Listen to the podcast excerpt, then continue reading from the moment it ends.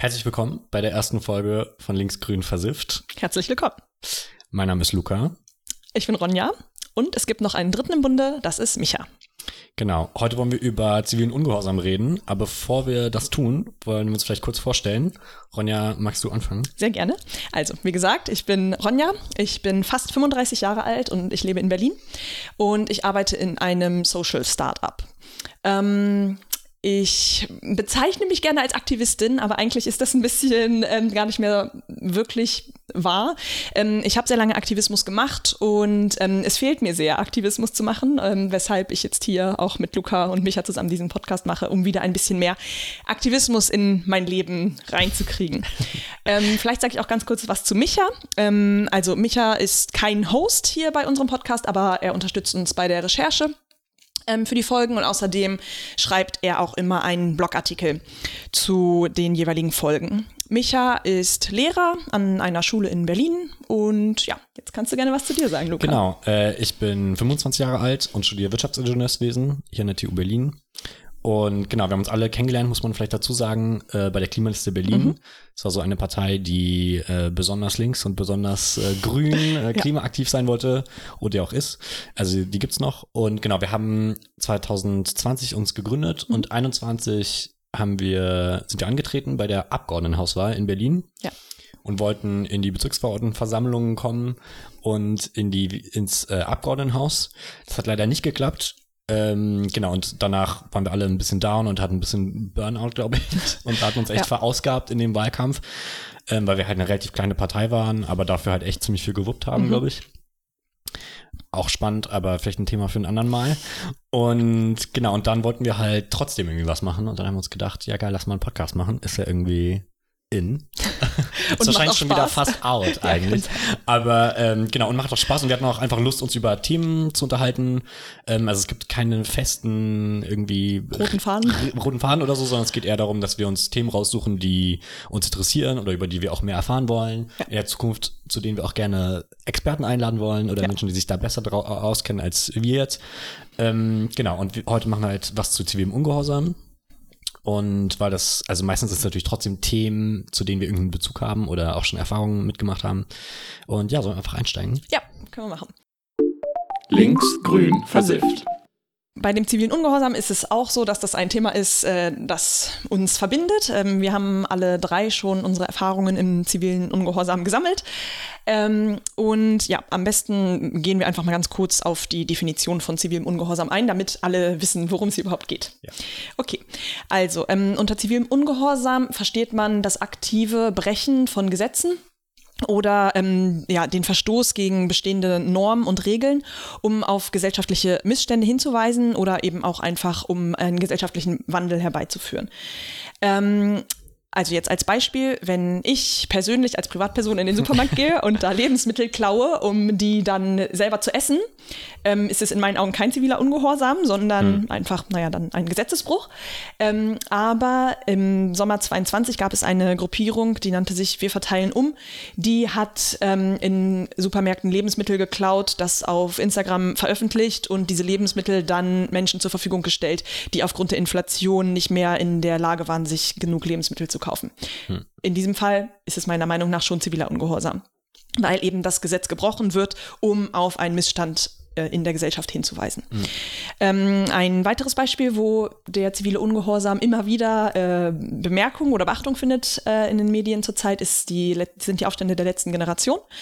Ähm, da können wir später gerne noch ein bisschen genauer drauf ja. eingehen, weil das ja wirklich ein sehr aktuelles Thema ist. Ähm, und außerdem war jetzt im Jahr 22 auch einmal der zivile Ungehorsam in den Medien, als im EU-Parlament ein Banner gedroppt wurde. Das war, als ähm, die Atomenergie und die ähm, äh, Gas und Gas als nachhaltig genau, eingestuft ja, ja. wurden. Dieses genau. so Taxonomiegesetz oder so, ne? Äh, Verordnung, ja, ja, Genau, damit eben die Klimaschutzziele erreicht werden können. Und da haben dann einige ähm, Leute im EU-Parlament einen Banner gedroppt, was eben auch als ziviler Ungehorsam mhm. bezeichnet werden kann. Genau, weil das stimmt. Ich erinnere mich, das haben die Linken, glaube ich, auch mal im Bundestag gemacht. Ja. Das ist schon länger her. Aber ich erinnere mich da auch dran, weil das ist, glaube ich, im Deutschen Bundestag ziemlich ich meine, es ist ja immer irgendwie ein bisschen tabu. Ja. Und ähm, ich glaube, das geht ja auch immer gegen die Geschäftsordnung und Mhm. so. Aber die wurden dann, glaube ich, alle, das halt vor, kurz vor einer Abstimmung und ich glaube, die wurden dann alle, also die ganze Fraktion wurde dann ausgeschlossen. Und dann war auch so die Frage, ob die sozusagen wieder Mhm. rein dürfen, nur für die Abstimmung oder nicht, weil offiziell sind sie dann für den Rest des Tages irgendwie Ah, okay. ausgeschlossen. Also gab es irgendwie auch, aber es ist schon mehrere Jahre her auf jeden Fall. Aber es ist spannend. Im Parlament das hat nochmal eine Ja. andere Qualität, ne? Weil das hält echt den ganzen Laden dann irgendwie auf. Ja, und sie kriegen es halt direkt mit, so die Ja, Leute, die die ja. Entscheidungen treffen. Ne? Ja. Genau. Und ähm, ja, vielleicht kann man das so ein bisschen historisch einordnen. Also ich glaube, das ist auf jeden Fall ja nichts Neues. Ähm, ich kenne da 1849 hat, glaube ich, Henry David Thoreau hat dieses Manifest of Civil Dis Disobedience geschrieben. Äh, ich glaube, das ist so das Buch dazu eigentlich, so, so ein bisschen die, die, die Foundation, die Grundlage. Ähm, genau, wo er, glaube ich, auch die Meinung vertreten hat, dass es quasi rechtmäßig ist, dann gegen eben solche Gesetze sich aufzubegehren. In dem Fall war es, glaube ich, Sklaverei und Ja. äh, auch Krieg in den USA. Und ich glaube, seine Idee davon war dann auch zu fordern, dass man halt keine Steuern zahlen muss, als quasi eigene Protestform, was natürlich auch äh, nicht, also das gesetzeswidrig ist, seine Steuern nicht zu zahlen. Und ähm, genau, ich glaube, so solche Beispiele gibt's dann halt äh, ganz oft in der Geschichte. Ja, genau. Zum Beispiel äh, Rosa Parks ähm, hat 1955 ähm, auch durch zivilen Ungehorsam einen wichtigen Schritt in der Bürgerrechtsbewegung in den USA geleistet. Ähm, damals gab es eben noch die sogenannte Rassentrennung in den USA und ähm, unter anderem war es so, dass in Bussen weiße Menschen vorne sitzen durften und schwarze Menschen hinten und Mussten. ähm, genau hinten sitzen mussten und ähm, auch wenn die schwarzen Menschen durften sich in bestimmte Sitzreihen setzen, aber sobald dann eine weiße Person in den Bus gekommen ist und diesen Sitzplatz haben wollte, musste die schwarze Person den Platz freimachen. Und Rosa Parks hat dann eben nach einem anstrengenden Arbeitstag entschieden, nein, ich mache das nicht, ich bleibe jetzt hier sitzen ähm, und hat einer weißen Person nicht den Platz freigeräumt und ähm, der Busfahrer hat dann letztendlich die Polizei gerufen, sie wurde verhaftet. Ähm, aber hat einfach, ja, ist nicht eingebrochen. Also sie hat es durchgezogen. Und ähm, man sagt eben, dass dies auch wirklich ähm, ein wichtiger Schritt war, der dann Martin Luther King dazu gebracht hat, auch in der Bürgerrechtsbewegung eben äh, einen großen gesellschaftlichen Wandel herbeizuführen. Genau, und ich glaube, ein anderes großes Beispiel, das man kennt, ist Gandhi in Indien beim Unabhängigkeitskampf gegenüber dem äh, englischen Empire. Ähm, dann haben die ja diese Salzmärsche organisiert. Ne? Und ich glaube, da ging es irgendwie darum, dass es sozusagen nicht legal war, weil das Salz ja nur für den Export bestimmt war und die Inder selber durften sich überhaupt nicht daran irgendwie bedienen oder beteiligen. Und die haben dann ganz symbolisch irgendwie sind auf diese Salz, Salzfelder gegangen, in diese Salz, ähm, also Orte, wo dieser Salz dann hergestellt wurde und getrocknet wurde und haben dann einfach Salz aufgehoben und sozusagen symbolisch das geklaut von den von den Kolon Kolonialherrschenden. Ähm, genau, und da, und da haben das halt auch sehr symbolisch und plakativ dann ausgenutzt, dass sie dann irgendwie da auch sehr hart zum Teil ähm, Repression erfahren haben und Ja. irgendwie das auch niedergeschlagen wurde und so. Das, ähm, das du symbolisch erwähnst, ist ein sehr guter Punkt, weil ich ähm, der Meinung bin, das ist beim zivilen Ungehorsam sehr oft ein ähm, Punkt, dass es halt eher einen symbolischen Charakter hat. Ähm, zum Beispiel gab es ja auch in UK ähm, einen Hungerstreik, also ähm, als damals Frauen ihr Wahlrecht eingefordert haben, haben einige Frauen sich in einen Hungerstreik begeben, äh, was eben auch eine Form des zivilen Ungehorsams ist. Und durch diesen Hungerstreik haben sie so viel Aufmerksamkeit bekommen, dass dann da wirklich große Massen mobilisiert werden konnten. Und letztendlich der Druck auf die Politik so groß war, dass dann auch das Frauenwahlrecht eingeführt wurde.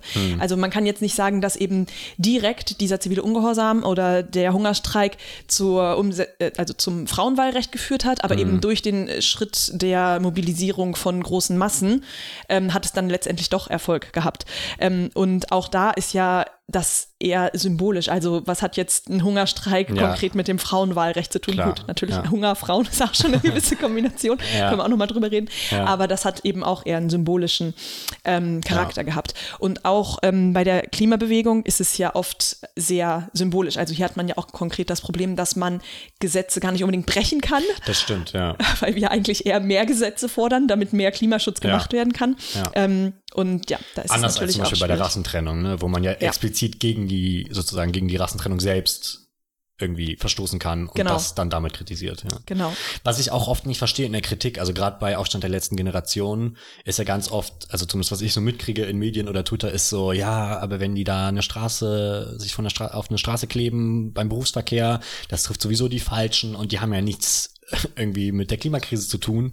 Und also, dass sozusagen da nicht unbedingt gesehen wird, wie symbolisch das ist und dass es natürlich nur um Aufmerksamkeit geht und natürlich das Problem ja eigentlich überall liegt bei der Klimakrise, weil wir ja. alle irgendwie Teil dieser Gesellschaft sind und viel zu viel CO2 verbrauchen. Und man kann ja auch nicht so leben, dass wir null CO2 verbrauchen in dieser Gesellschaft. Ja. Also außer man, weiß ich nicht, verkriecht sich irgendwie in den Wald oder so, aber so, ne, unter normalen ähm, Aspekten wird das sehr schwierig, weil einfach sozusagen die, der, der Rahmen dafür gar nicht gegeben ist. Ja, total. Und also auf, natürlich ist die Symbolik super wichtig, aber ich finde auch, eigentlich besteht doch ein Bezug. Also ja. überwiegend setzt sich die letzte Generation auf Autobahn ja. und was sie fordern, ist ein Tempolimit auf Autobahn ja. und äh, ich glaube ein 9-Euro-Ticket. Ne? Ähm, also da ist ja schon ein gewisser Bezug da. Mhm. Und auch ähm, zum Beispiel im, äh, im Hambacher Forst oder im Danneröder Wald, da hatten sich ja die AktivistInnen auch da in dem Wald eben verbarrikadiert oder niedergelassen, um gegen die Rodung zu protestieren. Also da war auch wirklich dann der direkte Bezug zum Thema. Ähm, und trotzdem hat die Gesellschaft ja oft dann doch sehr viel dagegen. Ja. Dass, dass es Klar, ich glaube auch, ne, natürlich so einen Kern kann man sowieso nie recht machen. Ja. Ja, da können wir vielleicht auch später noch mal drüber reden. Ich finde das auch interessant. Kulturell ist das, glaube ich, auch in Deutschland noch mal eine andere Nummer als zum Teil in anderen Ländern.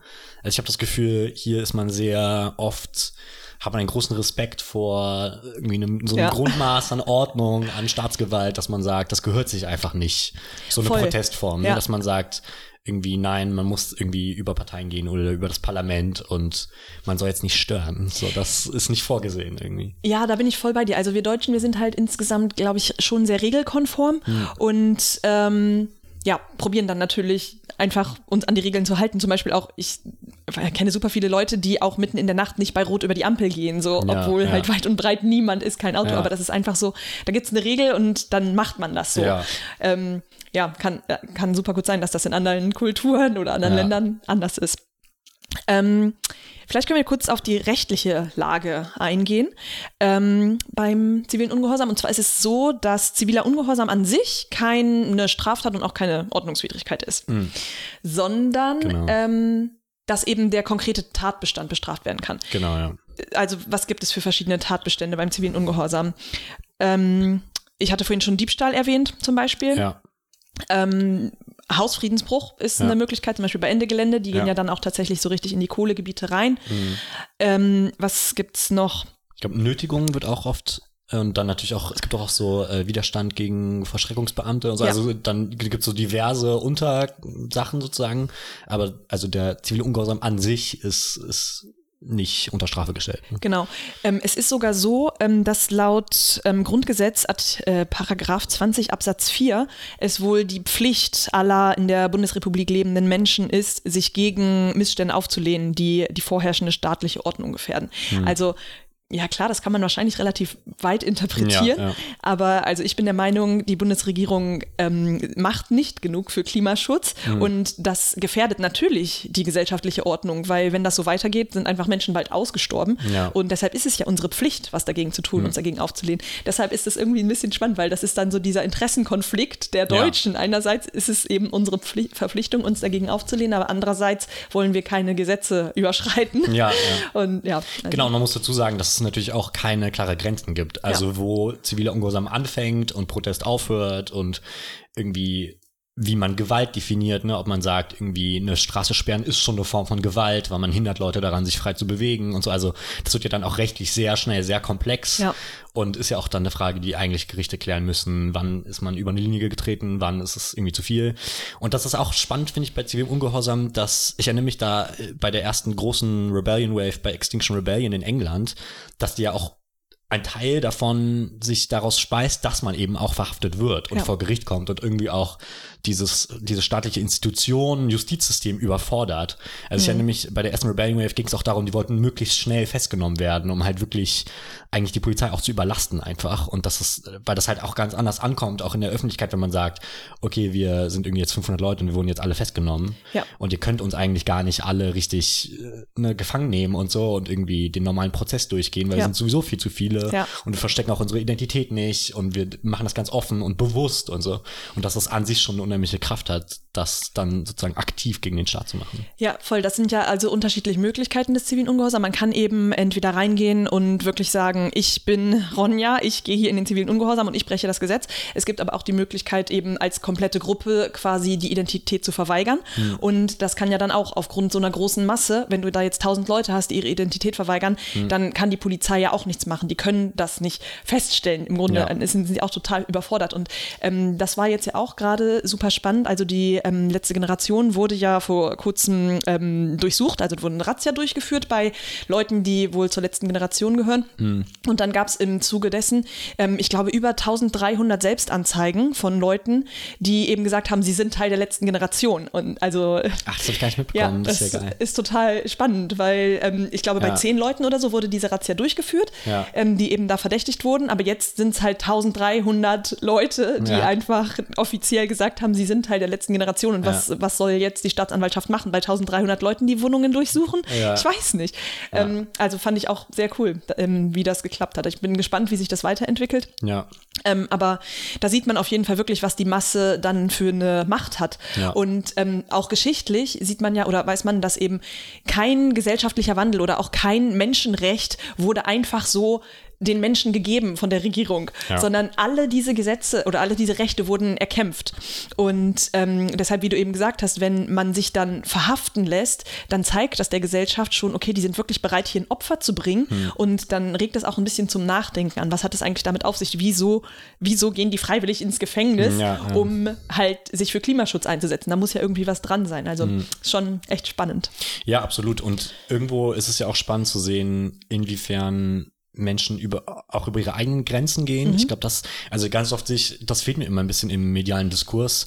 Das wird irgendwie so dargestellt, zum Beispiel Aufstand der letzten Generation, als ob das irgendwelche Chaoten sind und die wollen irgendwie sowieso nur stören. Ähm, und sozusagen auf der anderen Seite ist dann Ordnung und irgendwie ne, das normale Leben und äh, irgendwie die Vernunft oder so. Aber dass es halt auch selten darüber geredet wird, wie krass das ja auch für diese Personen sind, die sich dazu entscheiden. Also das ist, also ich glaube, das wird oft zu einfach dargestellt und das ist überhaupt nicht einfach und man muss sich auch selbst überwinden und niemand sitzt da gerne und lässt sich irgendwie anschreien von, äh, weiß ich nicht, der Polizei oder Autofahrern oder wem auch immer. Ja, oder auch körperlich angreifen. Das Oder passiert körperlich ja eingreifen, auch. klar, ne? Und dass es halt eben auch eine Überwindung kostet, das überhaupt zu machen. Voll. Und ich finde auch, also ganz oft kommt ja die Kritik an der letzten Generation, dass halt die Aktionsform nicht äh, gut gewählt ist, weil nicht über Klimaschutz geredet wird, sondern nur da über die letzte Generation und über ihre Aktionsform. Aber ich finde, diesen Vorwurf muss man doch der Gegenseite machen. So, wieso regen Sie Ja. sich so sehr über diese Aktionsform auf? Lasst uns doch über Klimaschutz reden. Darüber, das wollen Sie ja. Und wenn man drüber reden würde, würden Sie vielleicht auch irgendwann aufhören mit Ihren Aktionen. Also ich finde, das ist ganz, ganz komisch geframed, dass da immer die letzte Ja. Generation so als die Bösen dargestellt wird. Obwohl, ähm, ja, die Gegenseite quasi viel schlimmer ist. Zum Beispiel hat ja auch, ich weiß gar nicht mehr wer, ich glaube Merz oder so, die ähm, letzte Generation als RAF bezeichnet. Ja, Klima-RF, ne? Genau, ja, auch Ganz schlimm.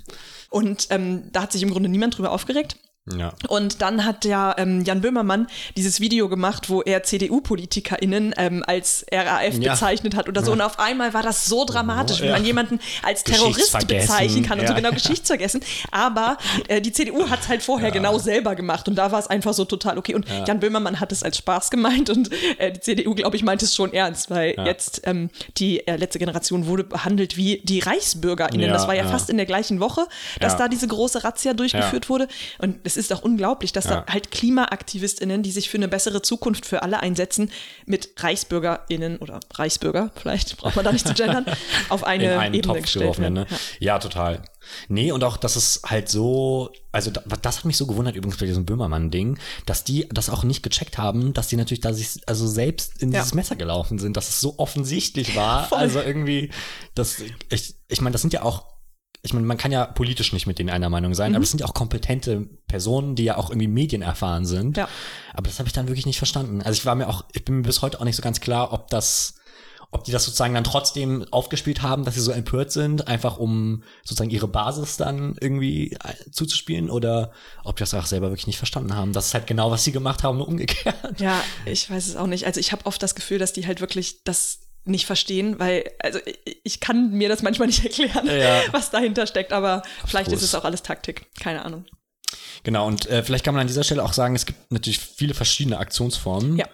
Ähm, also wie du gesagt hast, zum Beispiel oft sowas wie Anketten oder Ankleben, das ist ja eher so ein Aufstand der letzten Generation Taktik. Ja.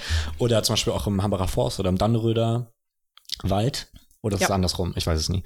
Auf jeden Fall, dass äh, man da irgendwelche Baumhäuser besetzt, da versucht, den Wald zu blockieren, sodass man halt die Rodung unmöglich macht. Oder zum Beispiel, wie jetzt auch aktuell in Lützerath. Mhm. Dazu machen wir übrigens auch wahrscheinlich eine Folge. Ja. Ähm, genau, und es gibt natürlich ganz viele andere Aktionsformen. Also man kann, die Banner hattest du schon erwähnt, ne, mhm. ne, im Parlament. Ähm, sonst Blockaden kann man, glaube ich, auch, ist so eine gängige Form, die man, von dem man schon gehört hat. Und eigentlich gibt's glaube ich, halt auch nicht so feste Formen, sondern ist dann immer die Frage, was zählt man dazu, was nicht. Hungerstreik ist, glaube ich, so ein bisschen ähm, diskutiert, weil ganz ja. viele Leute sehen das auch als, wie du schon gesagt hast, als ähm, ziviler Ungehorsam, aber oft wird das auch so ein bisschen anders gedeutet. Das ist auch nicht so klar definiert, ne? Nee, es ist, glaube ich, wirklich einfach nicht so ganz klar definiert. Aber zum Beispiel auch die letzte Generation, ich glaube, das war sogar so deren erste Sache. Ähm, vor der letzten Bundestagswahl hatten sie ja auch Hungerstreik gemacht mhm. in dem Klimacamp vor dem Bundestag, um eben ein genau, Gespräch ja. mit den drei KanzlerkandidatInnen zu bewirken. Ja. Ähm, was aber leider nicht geklappt hat. Ich glaube, letzten Endes sind die dann alle auch im Krankenhaus gelandet. Ähm, ja. War schon ziemlich aber dramatisch. Hatten die nicht, Scholz ist doch hingegangen, ne? Nee, ich glaube, ähm, Habeck ist dann hingegangen, aber mehr off-script. Also das war nicht geplant, sondern er ist dann spontan einfach, hat er entschieden, ich gehe da jetzt mal hin und unterhalte mich nee, mit genau, denen. aber Habeck hat, glaube ich, so behind the scenes und Scholz ist aber einmal mit denen richtig auf eine Bühne gegangen. Ja, oh, ja das ja. habe ich gar nicht mitbekommen. Aber das war, ja, das wird dann auch irgendwie. Aber da, nach der Bundestagswahl ja, ja, genau, erst. Nee, ja, ja, okay, nee, weil sie wollten es ja genau, vorher machen. davor machen, das stimmt, genau, genau ja. ja. Ähm, genau, also ja, Hungerstreik ist meiner Meinung nach eben auch wirklich eine ähm, gute Form des zivilen Ungehorsams. Ähm, Blockaden hattest du gerade erwähnt. Also ähm, 2019 im Oktober, da war ja auch diese eine sehr große Rebellion Wave in Berlin von Extinction Rebellion. Ähm, und da war ich auch vorne mit dabei. ähm, da hatten wir auch verschiedene ähm, Orte in Berlin blockiert. Also zum, äh, zum einen am Großen Stern ähm, wurde wirklich der ganze Kreisel blockiert, aber auch am Potsdamer Platz. Ähm, da war ich mit dabei. Das war äh, sehr aufregend. Also da haben wir wirklich dann, äh, also es war eine Demo erst und dann ähm, wurde aus der Demo heraus dieser Platz blockiert. Ähm, auch, ich glaube tatsächlich für über 24 Stunden wurde die Blockade gehalten. Ich erinnere mich mhm. nicht mehr so genau, aber es war ziemlich lang. Und ähm, ach, habe ich, das war beim Potsdamer Platz, ne? Genau, ja. War das da vor diesem Ministerium für äh, irgendwas? Geht es nicht auch da, oder war das noch eine separate Aktion? Egal, sorry, ich wollte nicht ins Wort fallen. Aber ich glaube, ich erinnere mich auch an die, an die, an die Aktion. Ja, also. Äh, die haben ja echt den gesamten Potsdamer Platz lahmgelegt, ne? Genau, Was man ja auch genau. sagen muss, ist man ja schon eine wichtige Verkehrsachse in Berlin. ja. ja. Und das war halt wirklich, ich, wenn nicht sogar fast 48 Stunden, aber auf jeden Fall ja. über 24 Stunden, äh, haben wir das da blockiert und also da waren eben auch viele Leute angekettet ähm, an so Badewannen, die mit Beton gefüllt waren, ich auch unter anderem. Ähm, aber als dann die Räumung stattgefunden hat von der Polizei, war ich nicht mehr angekettet. Das heißt also, meine Identität wurde da nicht aufgenommen zum ja. Glück. Ähm, aber ja, das war auf jeden Fall eine sehr spannende Erfahrung. Ja, vielleicht kann man einmal ein bisschen ausführen, wie das so läuft. Also ich habe das auch am Rande schon mal mitbekommen. Also normalerweise ist es ja so, es gibt eine Demo mhm. und dann gibt's so einen bestimmten Zeitpunkt und dann sagt die Polizei, okay, die Demo ist jetzt aufgelöst, geht jetzt alle nach Hause und jeder, der jetzt noch bleibt, sozusagen kommt den Anweisungen der Polizei nicht nach. Und ab dann ist es irgendwie erst eine Ordnungswidrigkeit und dann ne, potenziell mehr. Ja. Und dann gibt's ja, glaube ich, auch bei Extinction Rebellion gibt's so Aktionslevel. Ne? Mhm. Ich glaube, das haben ganz viele solcher ja. zivilen Ungehorsamsgruppen. Kannst du da vielleicht ein bisschen was zu erzählen? Weil ich finde das eigentlich super spannend, weil man denkt ja immer, ist das so ganz oder gar nicht.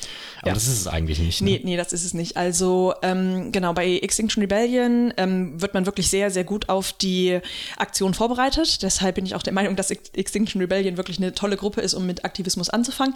Ähm, man kriegt da Aktionstrainings, wo man eben lernt, wie man sich in den Aktionen zu verhalten hat. Ähm, man findet sich in Bezugsgruppen zusammen, also mit Menschen, mit denen man dann zusammen in die Aktion reingeht. Und ähm, da bespricht man sich dann eben ab, welches Aktionslevel man bereit ist zu gehen. Also ähm, es gibt drei verschiedene Aktionslevel. Eins ist das niedrigste, drei das höchste und ähm, Zum Beispiel bei einer Demo, wenn die Polizei die Leute aufruft zu gehen und man sagt, okay, ich möchte überhaupt keinen Kontakt mit der Polizei haben und einfach sagt, ich gehe dann, dann wäre das die, ähm, Aktionslevel 1.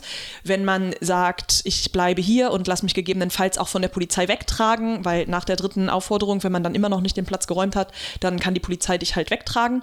Ja. Ähm, das wäre dann zum Beispiel Aktionslevel drei und äh, zwei. Und ähm, wenn du dich dann wirklich noch festkettest, also ähm, halt der Polizei auch nicht ermöglicht, dich wegzutragen, mhm. ähm, was dann eben auch natürlich mit stärkeren Repressalien verbunden sein könnte. Das mhm. wäre dann Aktionslevel 3. Und ähm, das Beste ist eben, dass man sich im Vorfeld mit einer Bezugsgruppe zusammenfindet und bespricht, welche Person welches Aktionslevel hat. Das Beste ist natürlich, wenn vielleicht alle das gleiche Aktionslevel haben. Also so eine Bezugsgruppe sollte immer aus mindestens drei Leuten bestehen, bis sechs ist so das Beste, das lässt sich einfach noch relativ leicht organisieren. Ja. Ähm, wenn es mehr oder weniger sind, geht es auch irgendwie, aber das ist so die Richtgröße. Und ähm, man muss eben den Leuten vertrauen können. Und dann ist es auch super wichtig, wenn eine Person sagt, ich möchte ähm, wirklich nicht in Kontakt mit der Polizei kommen, ich habe das Aktionslevel 1, dass dann ähm, wenn sich darauf geeinigt wird, okay, dann machen wir alle Aktionslevel 1, weil also, wir sind ja. nur so stark wie das schwächste Glied so ungefähr, obwohl schwach in dem Zusammenhang vielleicht auch blöd gewähltes Wort ist. Mhm. Ähm, dass man sich dann eben auch darauf verlassen kann, dass in der Aktion nicht auf einmal jemand sagt, nö, ich bleib jetzt aber doch hier. Ja. So, also das ist ganz genau, wichtig. Die Idee von dieser Bezugsgruppe ist ja, dass sie zusammenbleibt und aufeinander genau. achten ne? Genau. und sich irgendwie supporten und falls dann jemand festgenommen wird, dass sie dann gucken, wo der eigentlich hingebracht wird und so und dass man dann irgendwie immer jemand hat, der einen auf einen achtet. Ne? Genau, dass man halt, also dass zum einen eben die Leute, also wenn jetzt du zum Beispiel verhaftet wirst und ich das mitkriege, dass ich auf jeden Fall weiß, dass du verhaftet bist und ich dann auch mit ähm, dem EA-Ermittlungsanwalt, wie, wie, was ist das nochmal? Ja, ja, in Kontrakt, ja. Kontakt ist ja auch immer nur die Abkürzung, ne? Das ist immer EA, ja. ja. Ähm, aber eben auch, wenn du zum Beispiel verhaftet wurdest, dass du halt ähm, die Sicherheit hast, da draußen ist jemand, der ja. die weiß, dass ich verhaftet wurde, ja. ähm, weil das natürlich auch super beruhigend ist, wenn man weiß, genau. es kümmert sich jemand darum. Genau, man muss dazu sagen, ich habe das auch schon mitbekommen beim, ich glaube, das war beim Hambacher. Auf jeden Fall bei irgendeinem Wald, bei einer Waldbesetzung haben die dann noch explizit die Leute immer einzeln in verschiedene mhm. ähm, Polizei Präsidien, weiß nicht, irgendwelche Gefangen, Gefangenen Sammelstellen gebracht, um die halt auch explizit zu ja. trennen. Also, dass niemand mehr dann wirklich weiß, wer ist eigentlich wo. Und weil ganz oft gibt es so ein Ding, das heißt GESA-Support, ne? Das ist dann so eine ja. Gruppe, die nur dafür da ist, die Leute dann auch aus dem, aus dem, aus dem Gewahrsam wieder abzuholen und irgendwie wieder einzusammeln und zu gucken, dass auch alle wieder komplett sind. Ähm, und das erschwert denen natürlich auch die Arbeit dann. Das ist dann Total. so ein bisschen Schikane, ne? Wenn ja. man dann überhaupt nicht mehr weiß, wo sind eigentlich die Leute oder meine Sachen, ne? Wenn das ja. beschlagnahmt wurde wo muss ich jetzt überhaupt hin, um mein Zeug wieder zu bekommen oder meine Kamera oder was auch immer. Ja. Und das ist dann schon, also es ist dann ein bisschen heiker auch, ne? Das geht dann schon so ein Territorium, wo es so ein bisschen unangenehm wird. Auf jeden Fall. Also ich glaube, das ist definitiv auch Taktik der Polizei, dass sie es halt den mhm. AktivistInnen so unangenehm wie möglich machen will. Also ähm, ich war auch für ein paar Nächte im Danni, also im Dan Danneröder Wald. Ähm, und Forst. ich glaube, Hambacher Forst, Danneröder Wald, glaube ich, ja, aber ja. ich bin auch nicht ganz sicher. Ähm, und da, also ich wurde da zum Glück nicht festgenommen, aber einer aus meiner Bezugsgruppe wurde auch festgenommen und wurde dann tatsächlich bis nach Frankfurt in, äh, in Gewahrsam gebracht und war dann eben auch viele Stunden einfach weg und niemand wusste so, was ja. ist passiert. Wir haben ja. mitbekommen, wie er quasi weggefahren wurde, aber dann haben wir stundenlang nichts gehört. Das war schon auch ähm, natürlich nicht, nicht so super. Also so soll ja. das eigentlich nicht laufen, aber ja, kann man halt nichts machen, wenn die Polizei auf einmal entscheidet, wir bringen die Leute hier zwei Stunden lang irgendwie in eine andere Stadt. Das ist echt krass. Ne? Das ist schon schon ziemlich krass. Und mir selber ist es passiert, als ich bei einer Aktion von Ende Gelände dabei war, als wir ähm, den Bau der Stadtautobahn hier in Berlin blockiert haben. Mhm. Ähm, da sind eigentlich alle AktivistInnen zusammen ähm, in die Gesa gekommen, aber ich war wohl mit die letzte Gruppe oder so und es war nicht mehr genug Platz, deshalb wurden dann meine zwei Kumpel und ich in ein ganz andere, in eine ganz andere ähm, Zelle gebracht und ähm, das war natürlich für uns ein bisschen blöd, weil wir dann da relativ alleine waren.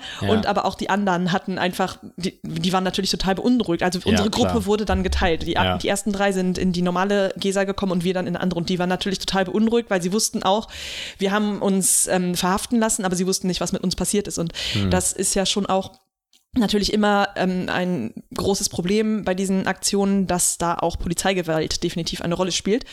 Ähm, und da macht man sich dann natürlich auch relativ schnell Sorgen um seine FreundInnen, ähm, wenn man halt nicht weiß, was mit denen los ist. Ja.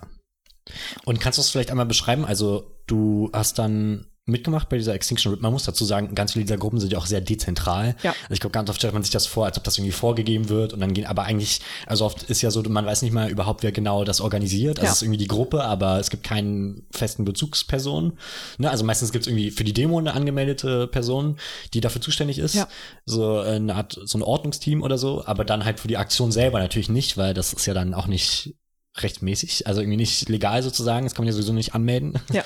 Und ähm, genau, und deswegen ist es sehr dezentral, ne? Und ganz oft ist überhaupt nicht klar, wer gehört überhaupt dazu. Und also deswegen diese Bezugsgruppen machen schon Sinn, um dann diese dezentralen kleinen Grüppchen irgendwie zusammenzuhalten. Und wie war das dann bei dir? Also du, ihr habt dann so eine Bezugsgruppe sozusagen gegründet, habt euch entschieden, okay, wir gehen da jetzt hin. Mhm.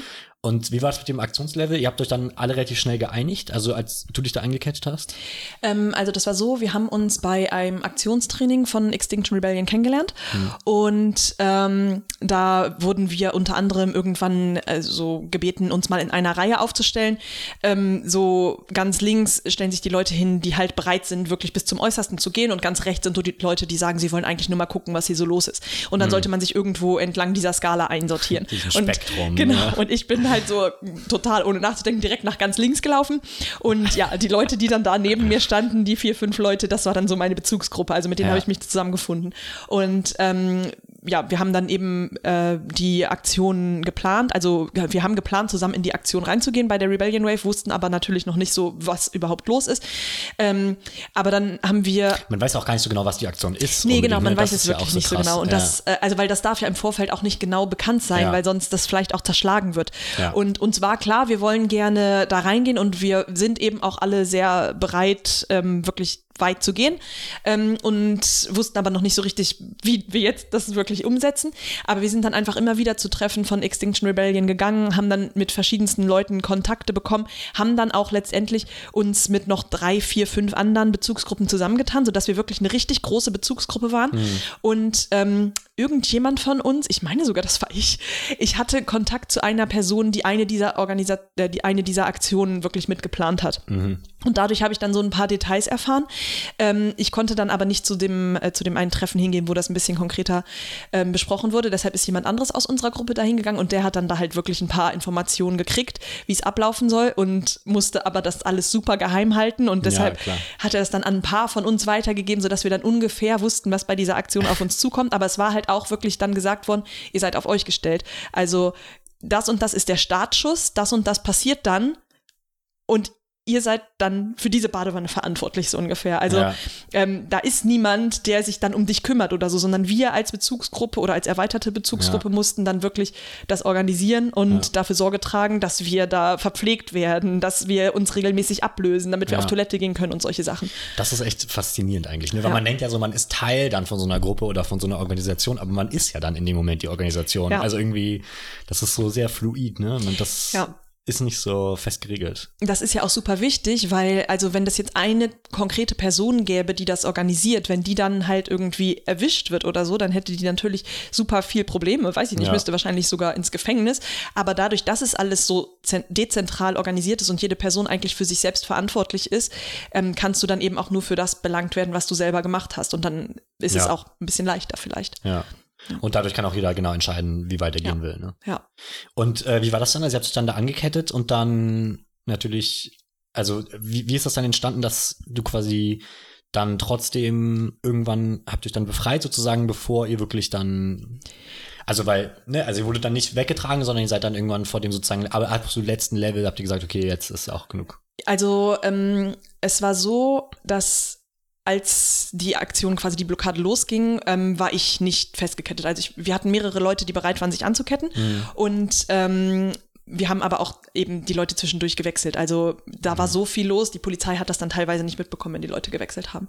Und ähm, ich wurde ganz am Anfang dann schon von der Polizei einmal weggetragen. Also sie hatten schon meine Personalien aufgenommen und ich wurde schon des Platzes verwiesen. Und deshalb hatte ich auch ein bisschen Angst Das ist dann eigentlich. schon kritisch, ne? Ja. Genau, wenn ich dann nochmal da ähm, quasi erwischt werde. Dass es dann eben schon eine größere Bestrafung hätte sein können.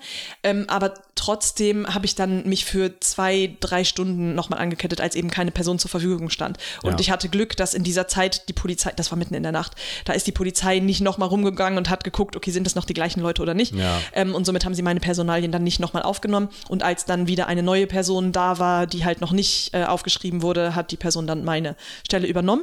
Und äh, die sind dann aber wirklich auch bis zum Ende da geblieben. Also die Polizei hat dann irgendwann ähm, ich weiß nicht genau wie, mit Gabelstaplern und so diese Badewannen Ja. zur Seite getragen und die dann durchgesägt und somit dann die Leute da wirklich rausgeholt. Ketten Aber die sind, die sind nicht, ja. die sind nicht gegangen, sondern Ja. wurden da wirklich rausgeschnitten. Ja.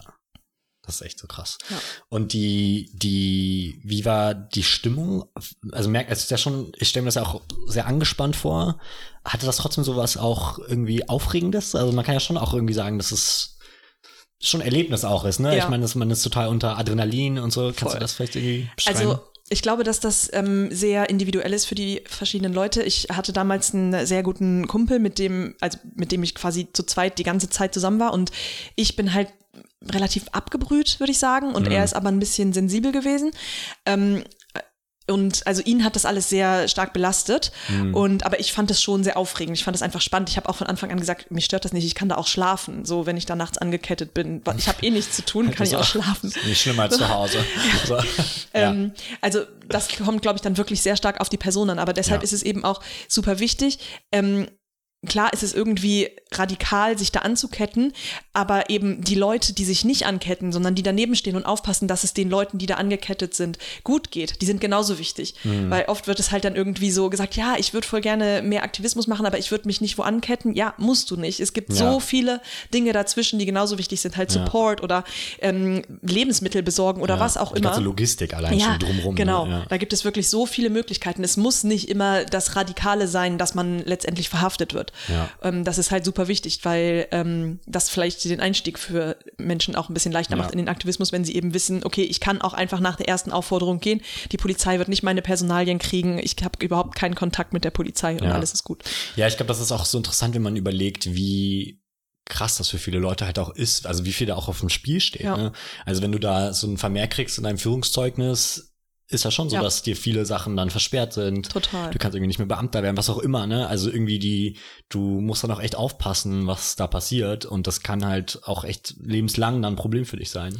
Voll. Also ich, ich habe zum Beispiel, es gibt so einen sehr guten, ähm, in der Taz gibt es ein sehr gutes Tagebuch Mhm. ähm, von jemandem, der gerade in Lützerath ist, von einem Journalisten. Ach cool. Und er ähm, hat dann auch beschrieben, wie eine bei ihm meinte, ja, ich darf nicht verhaftet werden, weil die Mhm. war halt auch im Camp von Lützerath. Ähm, und die meinte, ich darf nicht verhaftet werden, mir droht eine fünfstellige Geldstrafe. Ach krass. Wo ich auch dachte so, fuck. Ja. Du, so, die ist halt immer noch da, weil sie so sehr daran glaubt, Mhm. aber sie, ich meine, sie, sie kann, also ich meine, das- sie ist so unter Druck Ja. von diesem, von diesem, von dieser potenziellen Gefahr sozusagen da sozusagen entdeckt zu werden Mhm. oder festgenommen zu werden.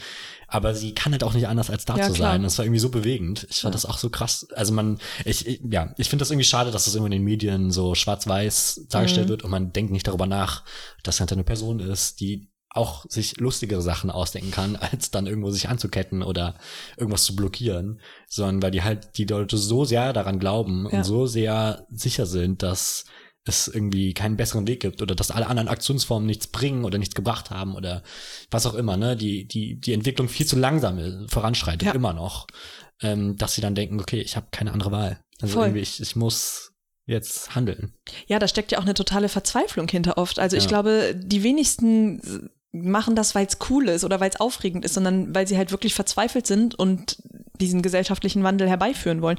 Und deshalb finde ich das auch so schlimm, wie eben mit der letzten Generation umgegangen wird. Also das sind wirklich Menschen, junge Menschen, die sich für im Grunde genommen die ganze Menschheit einsetzen oder Mhm. aber also halt für eine lebenswerte Zukunft hier bei uns in Deutschland Mhm. und die werden so kriminalisiert. Ähm, ich frage mich, wie das bei denen ist, weil teilweise werden die ja sicherlich auch ähm, verurteilt werden oder Mhm. kriegen Einträge im Führungszeugnis und kriegen dann später keinen Job oder so. Das, Ja. das ist einfach so unfair. Ja.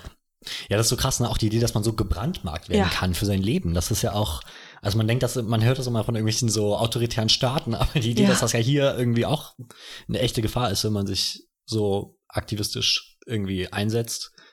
Ich glaube, das wird oft vergessen. Das stimmt. Also natürlich muss man da auch schon noch ein bisschen abwägen. Also hier in Deutschland sind wir ja schon auch sehr privilegiert. In anderen Ländern werden ja teilweise Natürlich, KlimaaktivistInnen auch wirklich einfach umgebracht oder ähm, ja, bedroht. Das ist hier zum Glück nicht so, aber hier hast du eben andere Konsequenzen. Also, dass Ja. du eben nicht mehr alle Jobs machen kann oder kannst Ja. oder ja. Oder hohe Geldstrafen oder so, Genau. solche Sachen, ne? Ja, es ist total spannend. Ich, ich muss sagen, ich habe selber nicht so ähm, viele Erfahrungen gemacht mit zivilem Ungehorsam. Ich habe das eher oft gesehen oder war dabei, als das sozusagen um mich herum passiert ist. Ähm, ich habe einmal bei einer kleinen Aktion mitgemacht und das war bei VW, bei so einer Aktionärsversammlung in Berlin. Ähm, ich glaube, das war irgendwie 2019 oder 18. Es war auf jeden Fall auch ein bisschen, also der Abgasskandal war nicht so lange her und Leute waren noch ein bisschen wütend. Und irgendwie die ganze Stimmung war ein bisschen aufgeheizt. Ähm, genau, und dann haben wir uns irgendwie, das war auch so eine super dezentrale, ich weiß nicht mehr genau überhaupt, unter wem das organisiert war. Vielleicht war das auch Extinction Rebellion. Aber ich habe das, glaube ich, auch nur so nebenbei über Freunde mitbekommen. Also das ist halt auch das Coole. Man kann natürlich auch einfach Ja. mitmachen, Ja. auch wenn man eigentlich überhaupt nicht sich zu dieser Gruppe zugehörig fühlt. Ähm, und dann haben wir uns alle irgendwie vom Eingang von dieser Messehalle oder vom Parkplatz halt so hingelegt und haben uns so totgestellt. Ah, ja. Weißt du, im Sinne von, das ist so. Die-in. Genau, so ein Die-in, genau. Also, das ist so die, die, genau, das irgendwie die Klimakrise symbolisiert Ja. oder das, ne, dass die SUVs immer größer werden, was auch immer. Ähm, man muss dazu sagen, VW ist natürlich auch ein leichtes Ziel, also irgendwie mit Abgasskandal und, ähm, weiß ich nicht, die sind ja auch, haben ja auch mehrere Rüstungsunternehmen Ja. in diesem Konglomerat und hatten, glaube ich, auch gerade so ein SUV oder es gab da auch in der Zeit gerade so ein Zitat vom, vom Vorstand, der auch super abwertend war gegenüber der, der Klimaaktivismus, irgendwie sowas. Auf jeden Fall waren die auch ein einfaches Ziel. Und das war auch schon krass. Also ich meine, es war sehr in einem sehr kleinen Umfang und zwar nicht sehr lang und wir haben uns da nur hingelegt. Aber selbst da, da gab es schon einen LKW, der wollte irgendwie vom Parkplatz raus und dann hat er uns auch voll angeschrien, dass er irgendwie zu spät kommt. Und ähm, das war dann schon auch eine Erfahrung, wo ich dachte so, ah fuck, okay, wenn das jetzt so, die Idee, das noch mal viel krasser, nämlich sich irgendwie zwölf Stunden irgendwo anzuketten, Ja. dachte ich so, wow, da muss man echt eine besondere äh, auch Person für sein, irgendwie, dass man sich denkt, das ist es jetzt wert und ich, ich ähm, gehe dieses Risiko ein. Weil irgendwie das ist ja nicht schön angeschrien zu werden Nee, oder irgendwie körperlich angemacht und dann kam natürlich auch Polizei und so. Ich meine, das hatte irgendwie eine super Wirkung in dem Moment. Also Ja. ich glaube, oft ist die Linie auch schwammiger. Da war es halt so, okay, wir stören fast niemanden, weil es halt vor dieser Messen, vor diesem Messeeingang. Aber alle Leute, die da vorbeigehen, in, in den Anzügen und die ganzen Aktionäre, die sehen uns halt und sehen die Flaggen und denken sich so, oh wow, krass, okay, stimmt. Da ist noch was anderes am Abgehen, so, ne? Und ich glaube, das hatte halt wirklich eine schöne Wirkung, wo sozusagen keiner so konfrontiert wurde, dass es halt dann echt um irgendwie Leben und Tod geht, Ja. ne? Was ja schon der Fall ist. Ist zum Beispiel beim Dannröder Wald Ja. war das ja auch eine Frage, wie wurde da geräumt, da gab es Todesfälle, ist die Polizei schuld, sind die Aktivistinnen schuld, wie, also da ging es dann auch um deutlich krassere Nummern. Ne? Ja, das stimmt. Also ähm, als ich da bei dieser Aktion eben mitgemacht habe, da war das ja wirklich eine Massenaktion. Das heißt, Ja. da hatten wir auch gar nicht so den direkten Kontakt dann mit Leuten, die irgendwie ähm, sich Ja. dadurch gekränkt hätten fühlen können. Aber das finde ich eben auch bei der letzten Generation so beachtlich, weil die gehen ja in den direkten Konflikt. Also Ja. die setzen sich da auf die Straße und natürlich die AutofahrerInnen rasten aus. Ja. Ähm, und also das ist schon wirklich auch nochmal eine viel krassere Herausforderung und auch eine viel größere Bereitschaft, sich da dann auch persönlich quasi Schaden zukommen zu lassen, ne? weil Hm. du weißt nie, wie die Leute reagieren. Es ist ja tatsächlich schon vorgekommen, dass die Menschen aus ihren Autos ausgestiegen sind und ähm, den AktivistInnen ins Gesicht geschlagen haben. Ja, klar. Solche Sachen. Ja, und überhaupt die ganze Berichterstattung zur letzten Generation Ja. war ja immer auch so ein Thema, ne? Also immer wenn die letzte Generation irgendwo ist, gab's schwangere äh, Notärzte, die nicht durchkommen. Ja. Also es gibt jeden Tag Stau, es gibt immer Proteste in Berlin, es gibt immer irgendeine Umleitung, aber darüber wird nie irgendwie berichtet, aber dann da ist immer ein Riesenbohai. Ja. Also es ist, glaube ich, auch zum Teil ziemlich verlogen. Ne? Ich finde es auch total verlogen und also ich finde es auch irgendwie ein bisschen merkwürdig. Man hat so das Gefühl, dass in Deutschland wirklich das System so wichtig ist und ähm, die Aufstände der letzten Generation, also die, die Gruppierung, die lehnt sich halt irgendwie gegen das System auf und sofort fühlen die Deutschen sich so angegriffen.